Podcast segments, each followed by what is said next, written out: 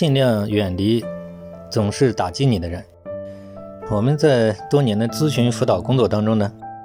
发觉呢，很多求助者呢都有自卑情节，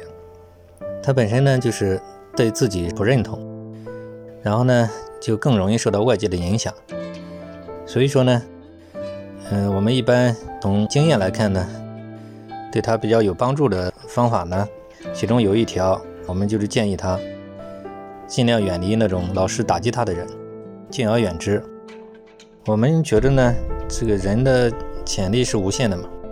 所以我们一般会跟顾客讲，凡是这种打击你的人，尽量远离他吧。这个方面呢，就是我们说，就像上一次讲，要多跟成功者去交朋友，就是我们中国古代讲的嘛，有点类似这个方面的，就是所谓近朱者赤，近墨者黑。对很多这种求助者，我们就是让他去多接触一些。成功者嘛，这样呢就容易受到这样的一些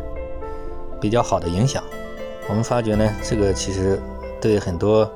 求助者呢也是很重要的一个方面。